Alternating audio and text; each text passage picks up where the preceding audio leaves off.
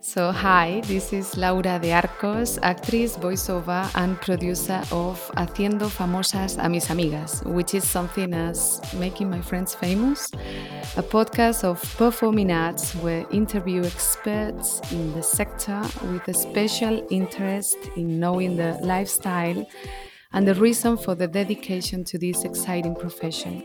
In each episode, you will find talks with great experts that will help you to understand and reflect on a healthy and creative life. This is a podcast without complexes. Let's honestly talk about the people behind this trade.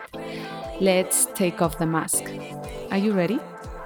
Here we begin with the journey towards the stories of my friends. Welcome, whether you are regular or it is your first day.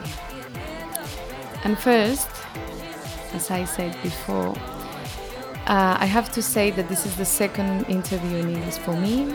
Apologize again if I make too many mistakes talking in English, but I can't pass up the chance to have this artist today on the podcast. Many years ago, I was visiting my friend Leticia Etala in Paris, and I met Aisha. They were students from LECOQ, l'École Internationale de Théâtre, which is a school of physical theater that was established during the 50s for the for Jacques Lecoq, a French stage actor and acting movement coach. He was best known for his teaching methods in physical theater, movement, and mime. Already at that moment, her presence impacted on me. More than 14 years ago, we are here today and uh, our path crossed again in February 2020, just before the pandemic started in Europe. Aisha works across the, a multitude of performance platforms, including audio production, professional theater, immersive performance, community, and live art. Aisha has tremendous experience as an actress. She spent more than 10 years away from her home, Australia, to create her career in London. Now she's back home, and we have the pleasure of having her on the podcast today. And better if she speaks, so you don't have to suffer my English. Hello, Aisha. How are you today? Hi, I'm good. I'm great. It's summer in Australia. wow, so lucky. Yeah. Thank you very much to accept my invitation and welcome to this podcast. Yeah, thanks for the invite. So, who is Aisha Tansey? Oh, that's a big question, isn't it? That's a Hamlet sized question. um, oh, God, where do I start? I think um, right now, post COVID, post huge sort of life changes, I'm kind of I'm liking this, Aisha. I'm sort of taking a bit more time, letting things take the time they need to take, and sort of enjoying those little interactions with people and my environment, whatever that is. I've just recently um, decided I'm going to become an avid snorkeler. You know, do you know snorkeling? Snorkeling, snorkeling, yeah, yeah, like a scuba, but you don't have yeah. oxygen. Just, just the mask. Um, yeah, so I've been going out into the bay and just doing a few little um, recce's just to see. Okay, okay, and I've joined a few clubs, but I feel like this. Uh, I think that's part of me, and it's always been part of my personality, and and which is then fed into my artistic creation, which is a keen observance or like curiosity about the world around me. So I think that's, yeah, that's probably a big part of who I am. Yeah. And how is the trip of going back home after being overseas for more than 10 years? I mean, I it's big and I I know it's big because I've moved countries a few times before. I sort of know like mathematically that, that it's going to be a big transition. Um, but you're never really quite prepared for it, I think. So when I when I arrived in Melbourne, I think I was here for about 4 days and then we went into a lockdown which um, was extended several times. So I think it ended up being about 3 months, 4 months living with my parents um, in their Melbourne house that they just moved into. So it was kind of like it wasn't what I expected. I sort of was expecting to kind of okay land in Melbourne and then sort of I guess ha- be able to see some people I haven't seen for a while and I don't know just start exploring this new place again or revisiting Melbourne. And it was just a lockdown with my with my parents, but it was really nice to hang out with them and spend time with them. But it was also just like, oh, oh, okay, okay, life. Well, let's do this as well, shall we? Wow, intensity, yeah. yeah? Wow. Hmm. Yeah. Uh, I don't know. Maybe you had the opportunity to grow up in this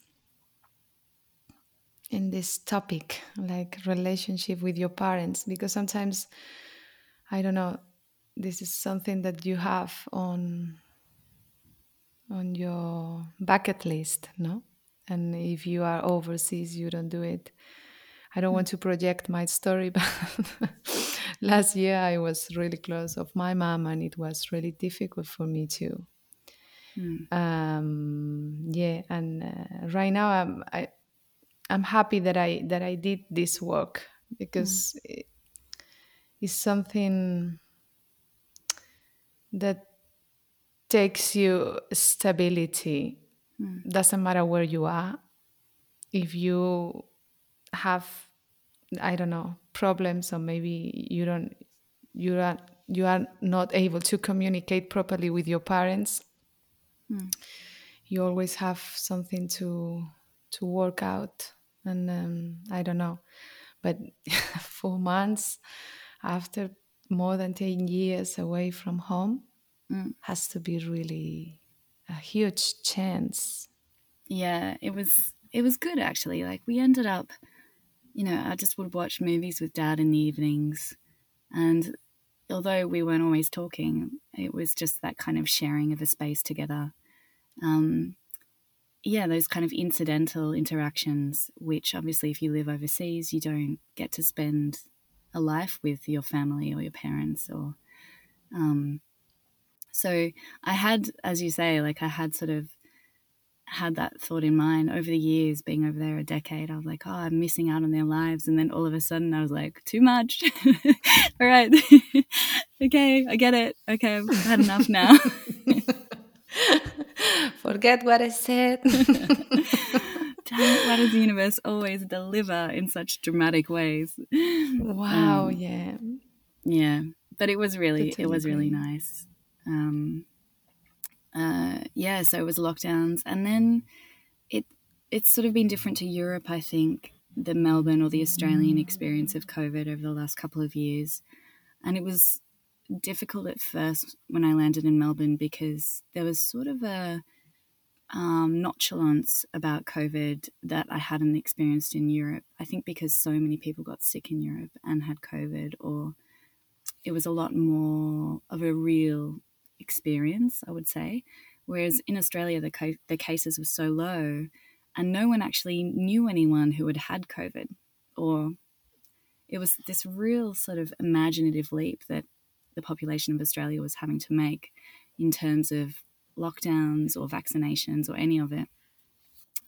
Um, it which is why the, I guess the anti-vax movement kind of gained quite a bit of um, steam here as well. It's just because there was that removal. But now, with the other variants coming through, more and more people know someone who's had it, or you know, the, the degrees of separation aren't so big. Um, but yeah, it was a shock coming to Australia and sort of having to explain to people that it can be quite severe and that they should be a little bit careful. yeah. Australia, the paradise, eh? even for oh, COVID. Yeah. yeah. really. There just haven't so been lucky. the cases like Europe. Yeah. Yeah. Wow. And uh, your connection with nature. Mm. As soon Mm. as you you you were able to to go out from your lockdown, Mm. how was it? Well, I was really fortunate that mum and dad live on um, the beach in Melbourne, in a place called Port Melbourne. So during the lockdown, I was able to go out for my run or walk along the beach, and that was definitely one of the things that I missed living in London was just that horizon and that space. And I grew up uh, near the beach down on the peninsula in Melbourne, and I'd always missed it, like living in London, just the smell of the salt water and um, I don't know something about a sea breeze or even the the flora that grow near a beach. Um, they have a certain very distinct smell, and yeah, it was it was like a welcoming to come back to that for sure. Yeah. But I was a pussy when it came to swimming because it was winter when I arrived, so I wasn't getting in the water. People were like, "Get in the water! You wanted to come back to Australia." I'm like, "No, no, no. I've lived in Europe too long. I think." Yeah. It's hard, but it, maybe the next winter you will do it. yeah.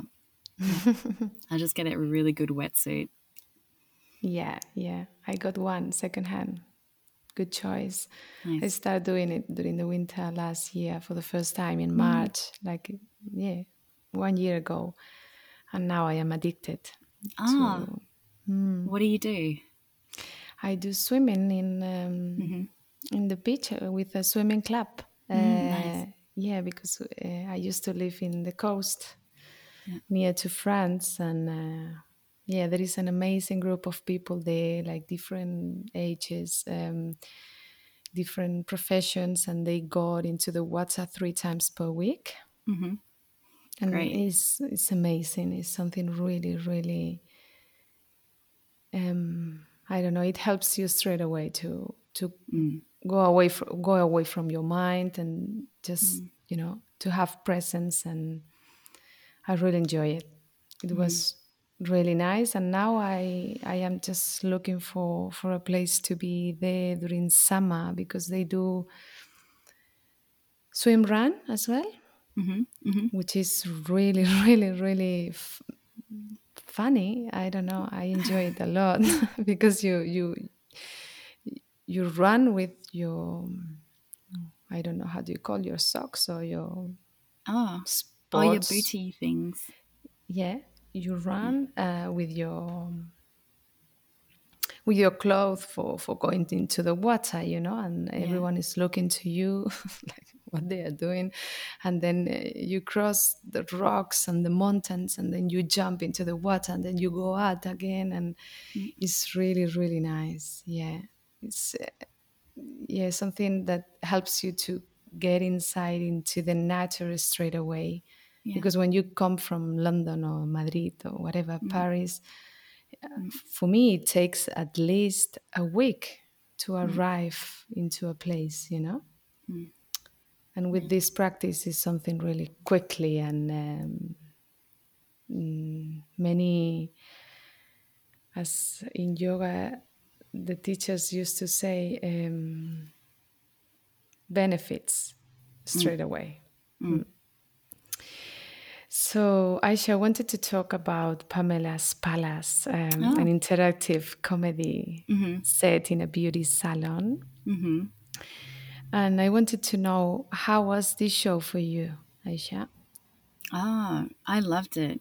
Um, every part of it was great. We from um, so it was a devised piece, a devised comedy piece. Um, the initial seed of the idea was created by a woman called Donna Gray, and she did a solo scratch um, of a show where she played a hairdresser, and uh, she was then appro- approached by a production company to develop it further. And at that point, she hired two more actor comedians, comic actors, um, myself and another woman, um, and brought on a director as well. Uh, so there was four of us, four women, and we devised it together. Uh, and yeah, it's it's a great it's a great comedy. It's um, immersive. It's interactive. it's set in a hairdressing salon, and the audience are the people there to get their hair cut. Uh, so it's pretty like, I guess it would. It's gutsy. It's feminist. Um, it's irreverent.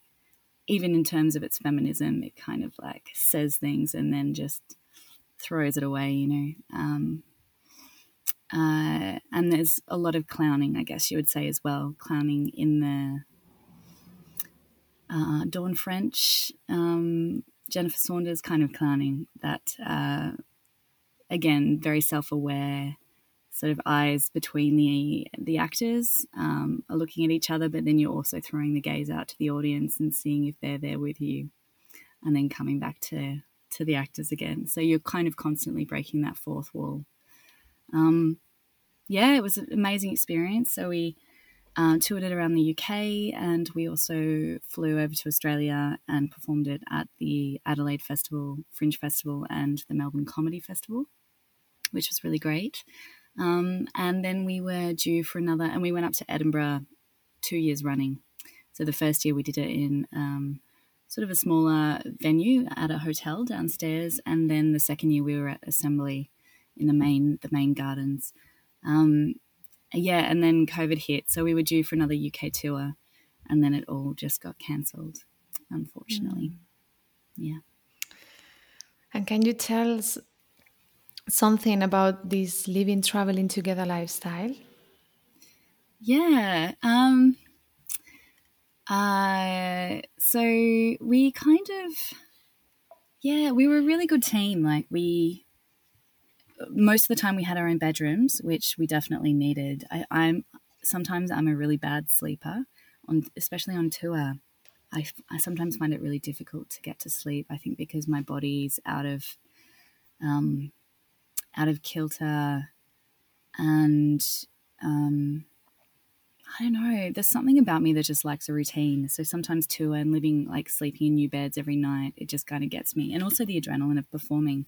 And often this show kind of fits a, a late night cabaret spot and so often the shows are quite late, which means like I can never sleep after performing for maybe three hours, three or four hours. It takes me ages to come down, um, but I know that now, so I don't lie in bed just going, "Oh my god, am I? Why I'm not going to sleep?" I just like, okay, you're probably not going to sleep, so just do other things. But there are a couple of shows where the production company put us all in the same room, and I couldn't sleep, and there was there was like some issues, but like I don't snore like Donna. I do snore a bit sometimes, but but um, I actually tended to be healthier. I think when I was on tour with the girls because they're both vegan, um, and so I would I adopted their eating um, uh, m- usually more often than not, and that was really that was quite nice actually.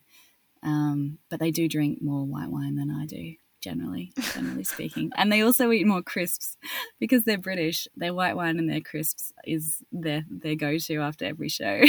I'm going to make them sound like alcoholics, but they're not.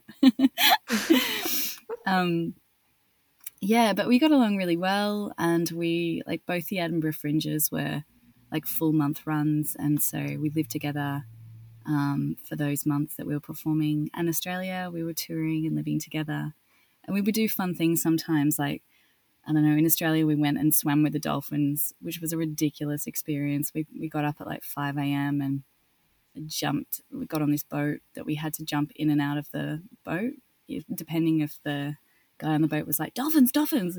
we'd get in and like hold onto the rope. And we still talk about that sometimes because Katie was terrified of, of sharks. But it was, uh, it was kind of one of those stupid, why did we do that? But you just at the time, you're like, all right. Um, yeah, they're they're amazing women, like all of them, Mela, Donna, and Katie, and really inspirational women, I would say. Yeah, mm. and I have a lot of respect for them, both their artistry and their them as people. Yeah. Wow, how lucky. Yeah. That's nice. Yeah, because I was thinking I was ref yeah, thinking about like performing and live intertwined how i said that word inter intertwined Interwo- interwoven into like intertwine, intertwine, intertwined, intertwined. Mm. I, I I am studying English right now. You know that? Are you? Yeah, I am doing like C one, which is something that. Mm, when you're looking for a job in Spain, it has mm-hmm. it's like a like a certificate that has like mm-hmm. I don't know. And um, my teacher is from Portugal. yeah. and she I speaks feel, English really well. Yeah, no, it's, it's, it's a it's a guy, it's a boy. Uh, he speaks really good English, but I feel so so ridiculous because I am doing like two times per week, three hours uh, during the afternoon, and I am in front of the computer, like doing a lot of pronunciation. Mm-hmm, mm-hmm. and I am like talking, you know, it seems like I am talking by myself, you know, like into social media. it's really, it's I think funny. It's a it's a word that people don't even use that much. I think your English is it's sounding great. Thank you, Aisha. You, what, what are you gonna say? so yeah, because I was thinking about that because sometimes it's it's good as as you tell us uh, about your story with the girls, and sometimes it's a nightmare Actually, yeah. I, I, lived a nightmare just before having my daughter, and um, mm. and I believe um, it's because there is not a, um, enough structure in Spain to. Mm, to have the basic human rights when you are working mm. in theater. Mm. And uh, sometimes uh, this um, living together, traveling together, could be yeah like a nightmare and sometimes yeah we have to deal with many things you know like we are poor we have to share a lot. And we have to deal with uh, our personal life too and desires yeah. so that's why i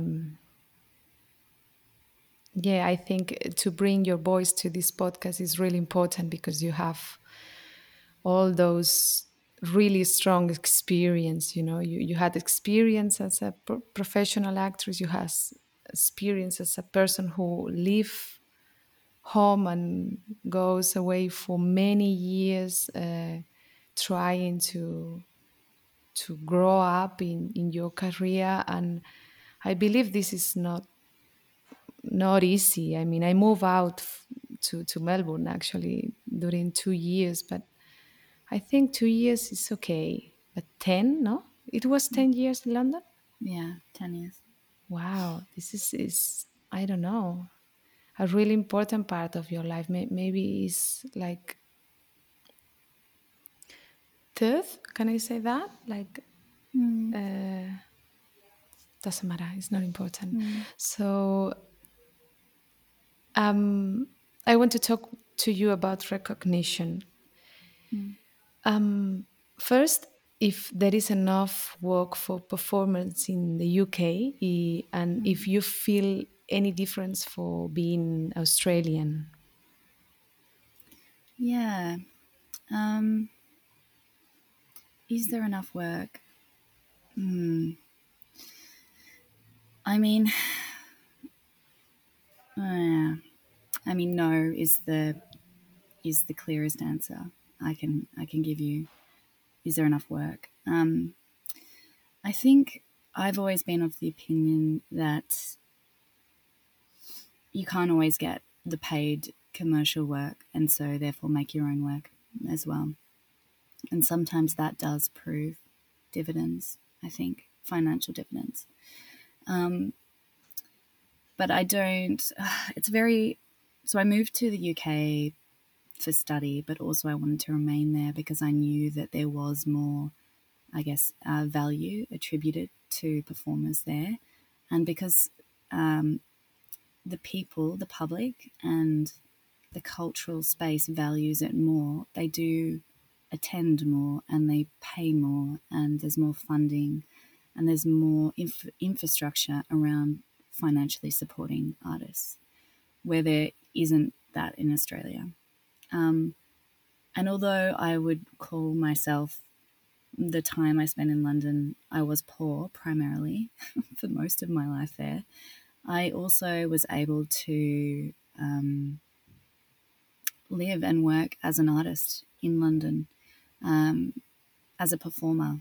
And I don't think I would have been able to do that in Melbourne uh, without having like much more of a solid side hustle, if that makes sense.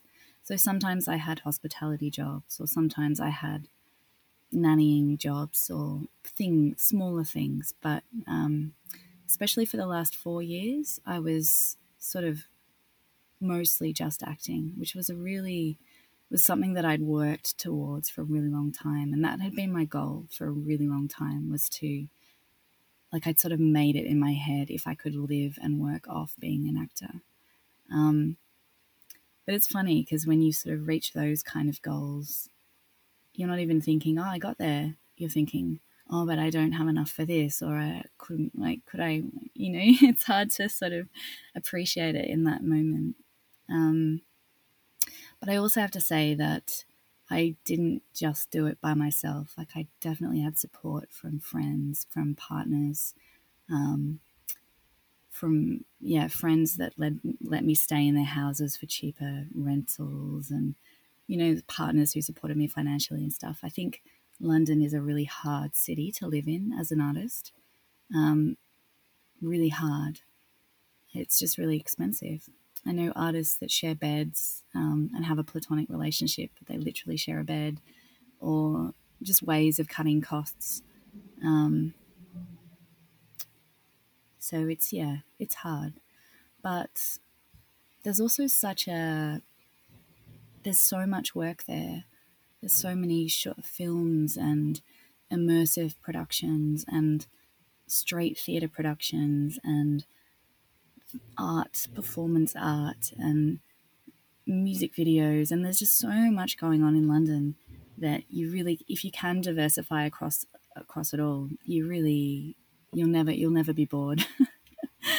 you'll never be bored. Yeah. That was the first part of the question. I can't remember the second part.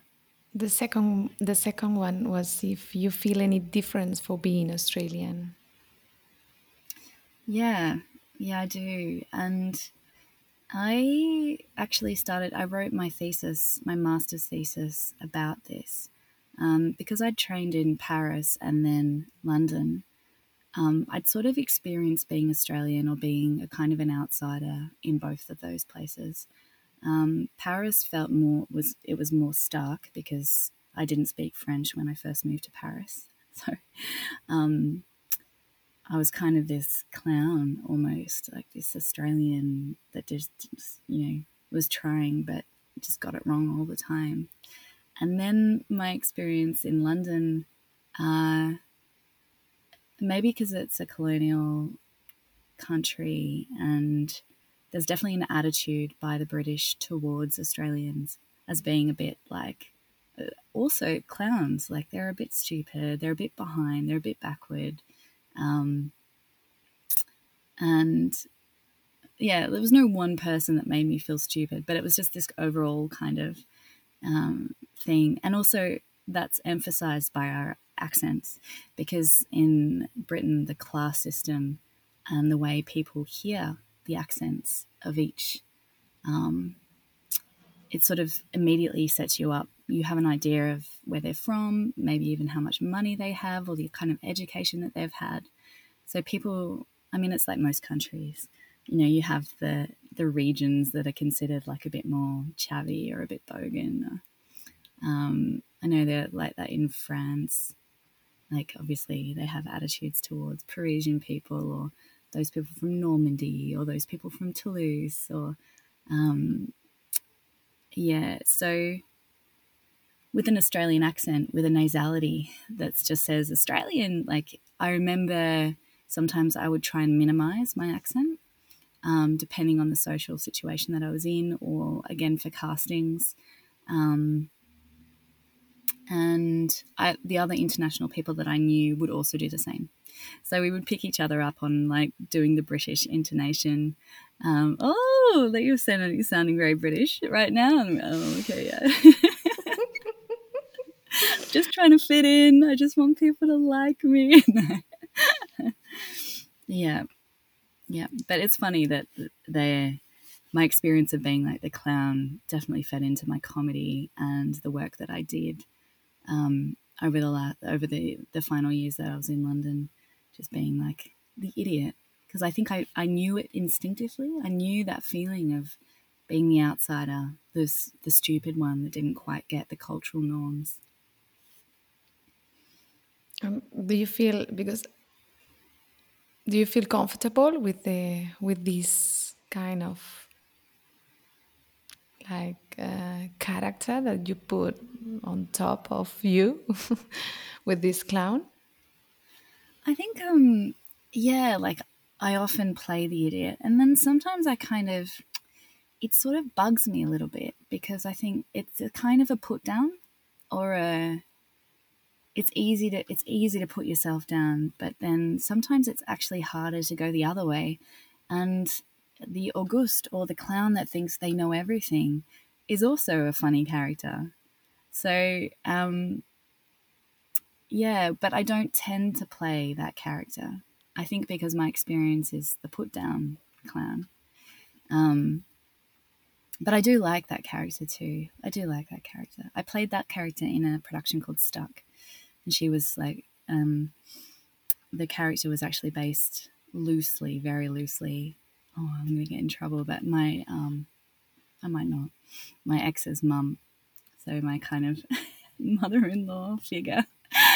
Um, and uh, yeah, it was delightful. It was a delightful character to play. And um, what what what is recognition for you, Aisha? Um, recognition. I don't know, big gold statue and being applauded. In, no, well, there is something about an applause which is it's very humbling and very welcome. I think when we work so hard and sort of sometimes just hoping that it's all is it all for a reason like are, are people going to get something out of this and then the applause comes and you and they do appreciate you and value you it's just like oh, it's kind of relief maybe um, but also deep acceptance and like thank you like actually this exchange has been really important for me and i'm glad to hear that it has been for you as well yeah, so applause, I think. You can clap me anytime you want, Lara. I don't know how it's gonna work that with the micro. um, and the other way around, what is humility for you, Aisha? Hmm. Humility. I think it's like mm, just knowing that you don't always get it right and and there being grace in that or something um, and acceptance because i think also sometimes you work really hard on a shoestring on a production or an idea or a character and it doesn't work. And and there has to be humility and acceptance that sometimes it just doesn't work and it doesn't then mean that you're terrible and you're not a real artist and you're not a like it doesn't do all the other things but i don't know it's hard to swallow sometimes sometimes when you don't get it right because you put so much into these things in productions and and work um and i think also um, with my friends or my colleagues or my creative, creative colleagues, like uh, not always knowing the answer. I feel like there's humility in that creatively because I think, you know, when you're in a devising room, you're sort of like, oh, no, no, this idea, like, it's great. It's going to be funny. It's going to work. Uh, and you really have to like push for it, maybe. Um, but then maybe it is a great idea, but it doesn't quite fit with the whatever. And I think I think devising teaches you humility, and it's something that I continue to learn. yeah, yeah, yeah. Mm. Mm.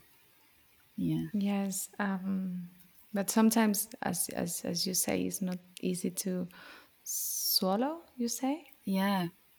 Yeah, Yeah. because you are working with your body, you are working with your voice, you, you are um, like investing a lot of time, which is money, Yeah.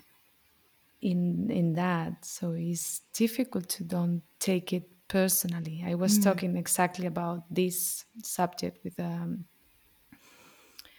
uh, with a friend of mine who came with the podcast last week, and um, yeah, she she was studying Kurdo, the language from Kurdistan, for for a play, and uh, it was such a nightmare for her.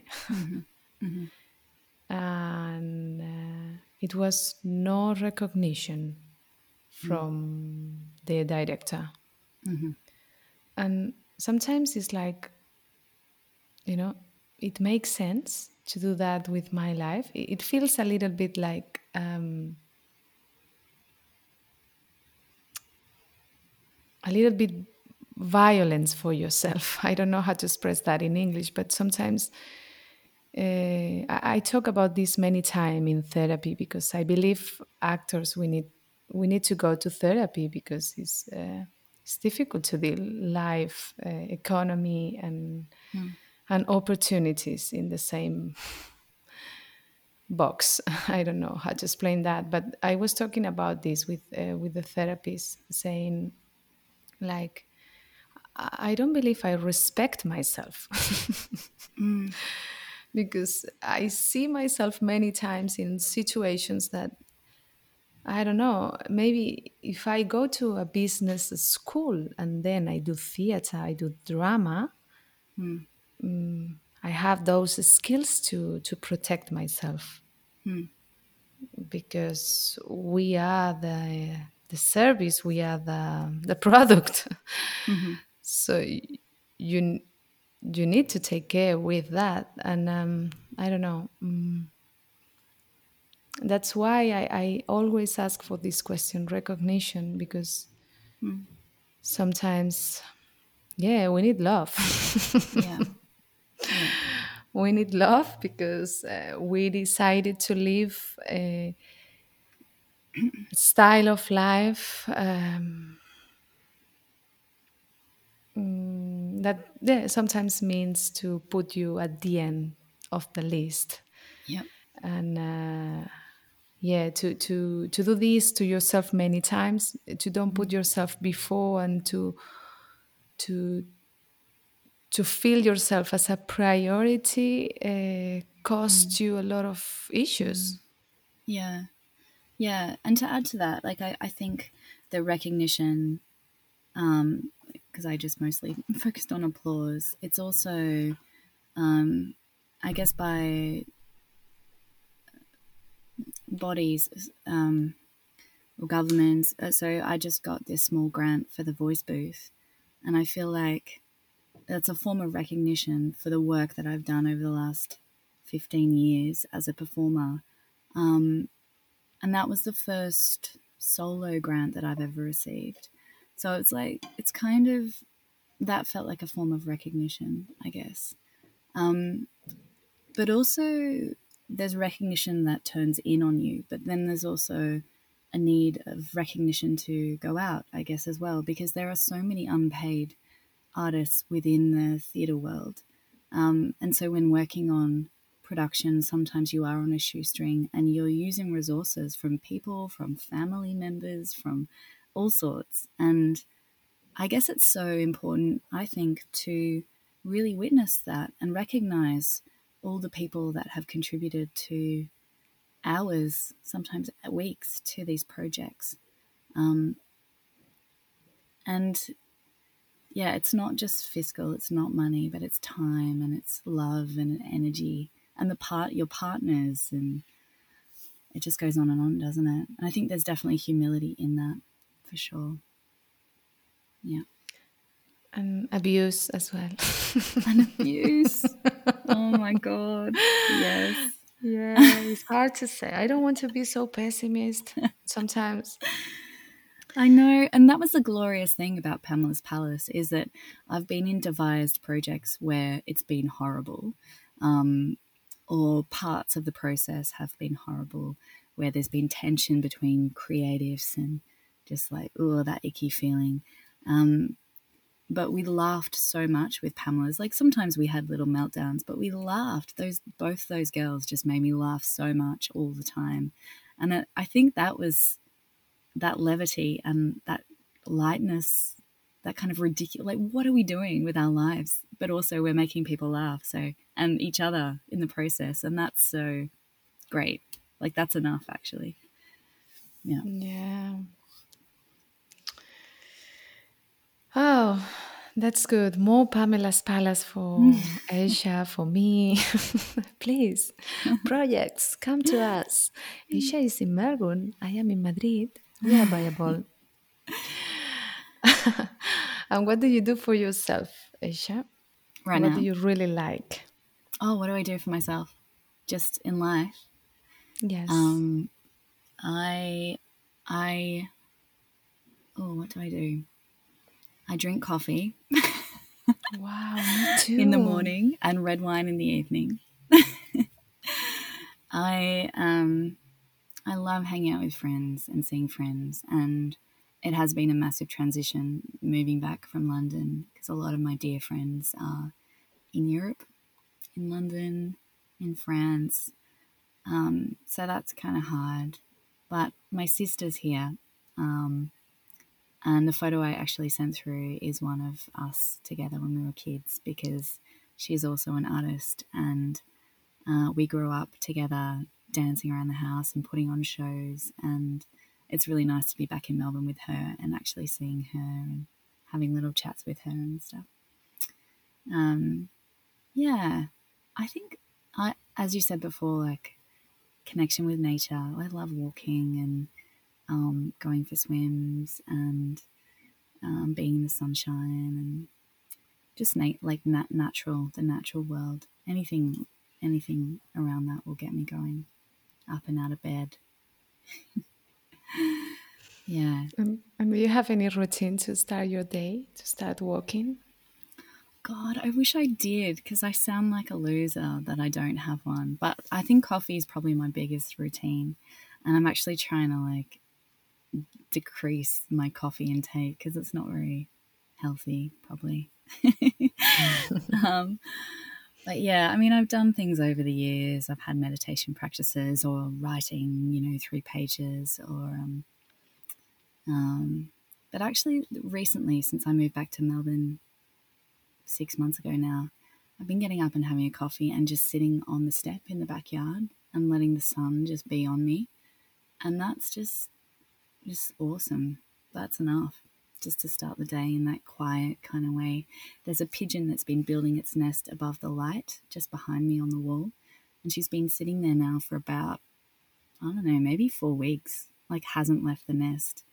And sometimes she looks a bit sick. I'm like, are you, are you going to be okay? Like, don't you need some food or something? um, yeah. Yeah but yeah, just just being on that step in the morning in the sunshine is great. Yeah, yeah. And uh, do you have any advice for a young girl drama student after your experience? Yeah, I do actually. I would say find a side hustle that's a skill that people will pay you for that skill and grow that alongside your art artistic career and your pursuits. Because I think um, I've sort of got pretty heavily into voiceover over the last two years, and it's it pays really well. Yeah, and so I just think like that's a service that you can give as a performer, and it has a financial reward. Like it's a very clear business exchange, and I think sometimes that's what artists are lacking is that business acumen like, okay, this is what I want to do. It mostly doesn't pay a lot, actually, but um, if you can set yourself up with something that will pay you, um, you'll just you'll be able to sustain yourself. I think in a way that I struggle to, and a lot of artists I know struggle to when they're working little hospitality jobs and they're working, you know, trying to like just rake in money where they can. So that would be my advice. Good advice. Good advice. Follow that. yeah. uh, are you on in social media where, where, the people can find you in networks to follow the workshops um, and uh, your shows and uh, the things that you are doing right now yeah so the last couple of years as i said have been like a pretty major break for me in terms of um, like a lot of performers i lost all the contracts that i, were, I was on um, and then started this voiceover venture which has been like pretty amazing actually to create a business now um, that I can mostly live off. Um, and that will only increase, I think. I have been doing some Fawlty Towers gigs in Melbourne, and I flew to uh, um, Canberra last month, and I've been performing sort of sporadically um, in this comedy show based on the Fawlty Towers uh, BBC production. Um, but I don't have social media. So I sort of deleted a lot of my socials uh, maybe a year and a half ago now, um, which was a really great and gratifying experience. so I'm still on Facebook. Uh, you can look me up, Aisha Tansey, um, and friend me. But I'm almost thinking I might get rid of that too. There's something really liberating about not advertising yourself all the time. And I've done so much of that over the last decade that it's nice not to be in that sort of selly world. But Aisha Tansey Voice is my voice website, so you can find me and all my all the latest voicing stuff on there. Yeah. Beautiful.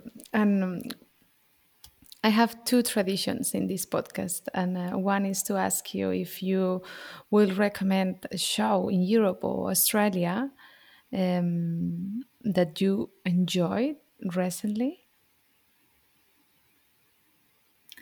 Uh, so Melbourne's been in like a weird lockdown, so I actually haven't seen hardly anything. Maybe London six months ago or two oh, years ago. I know, well, that's the thing. Maybe bad, 20 years, it? something that you saw when you were isn't in high school. Can I just say that Schitt's Creek, I know this isn't a theatre show, but Schitt's Creek, the television show, got me through my bleakest period in London. Um, it's a comedy show that's written by theatre comic actors. Um, where they did a lot of improvisation to reach the characters that, that you see on screen. Um, they come from theatre comic stand stand up backgrounds, and I think that's why the show is so feels so fresh, and you can see them corpsing sometimes between them and riffing, and so it's not a theatre show, but I would say if you want to watch comedy comedy acting, clown acting on television, Schitt's Creek. That's nice. I like it. Mm. And um, the other tradition is uh, would you like to listen to any artist? I prefer women uh, at this podcast. Female artists. Oh, on this on this one. Oh, wow. I don't know. I, I mean, I mean, I mean, I, I have one. I have one. Yeah, of course. I mean, I I have one for you. I think it's the last episode of the first um, how do you say that temporada i don't remember that word uh, maria carolina vieira which mm. is a performer of peeping tom oh okay yeah so you can listen Amazing. to this one it's really beautiful she's from mm. brazil mm. Um, it's a really interesting episode actually mm. you have just mm. one sorry yeah, yeah, yeah. i have i have 20 but in english just one yeah yeah i'll listen to it for sure i was just thinking like it it's always interesting to listen to women's experiences from places that you don't usually hear like so i was in calais um, last year working with children um, refugees. And I know that there are artists who are refugees sometimes, and they have a really, they've got a story to tell, um, not in the kind of, um, like in an exploitative way, but I feel like artists, um, to hear artists' experiences that you wouldn't usually from countries like um, Oman or like, I don't know, so often I feel like I get stories from America or from Britain or from these kind of, you know, colonial Western countries. And I just, I don't know. It's sometimes to the point of saturation. And I would always, I would love to hear from more women from countries that aren't as represented. Okay. Did you did you met any woman like this in Calais? or can you give me a name? I need, to, I need to have a think. I'll have a think and I'll send you some. Okay. Okay. I will. I will put the the name of in the podcast notes. I think I will. I will do that and with the TV show as well. Mm. So yeah, that was the last question, Aisha. Thank you very much for your time. Oh, you're welcome. Thanks for chatting to me. It's great to see your face.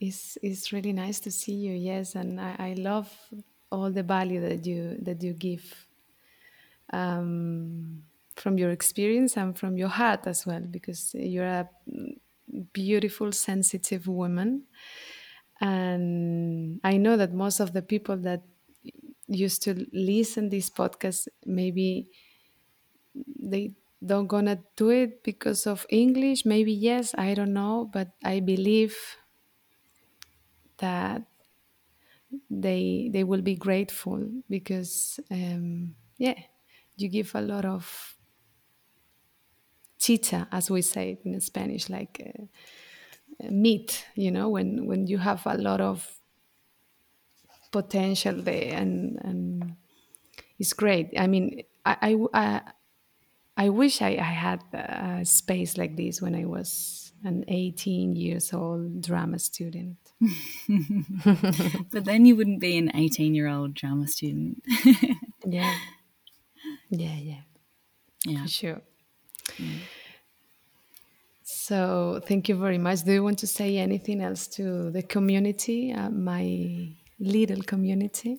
No, listen, and then you can learn some English, maybe. so Australian thank you. English. Australian, Australian English is the good one. It's the one that I learned. Yeah. and to you too, once again, thank you for listening. Thank you for supporting. Without listeners, this podcast will not exist until next week. No, uh, two weeks. Bye bye and have a nice day. Play me.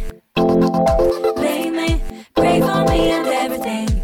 Maybe this thing ain't for us. It ain't.